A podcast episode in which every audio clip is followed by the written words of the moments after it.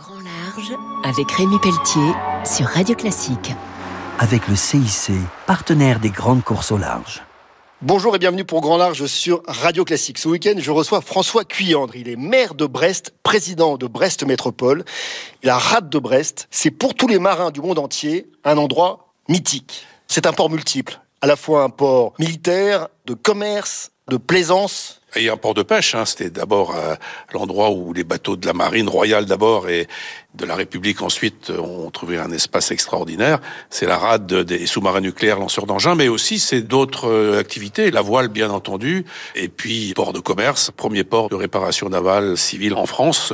Alors il y a beaucoup d'événements nautiques euh, à Brest, notamment les fêtes maritimes de Brest, et là on retrouve à la fois la course au large d'aujourd'hui, d'hier, et puis les bateaux de travail, les bateaux du patrimoine. Tout à fait, les bateaux du patrimoine, les bateaux de pêche, les bateaux militaires, les grands voiliers, euh, y compris étrangers. C'est pas uniquement la fête des vieux gréments, ça sera la fête des ultimes. Il y aura à peu près 1000 bateaux, en tout cas, ce sera une grande fête en mer et fête à, terre hein, pour celles et ceux qui n'ont pas la chance de monter sur les bateaux.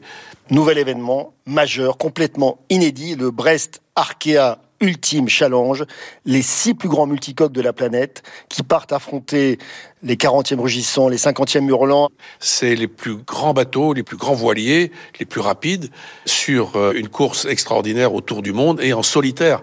François Cuyandre, là nous sommes au Palais de Chaillot, au musée euh, national de la marine, qui a été créé il y a plus de 250 ans.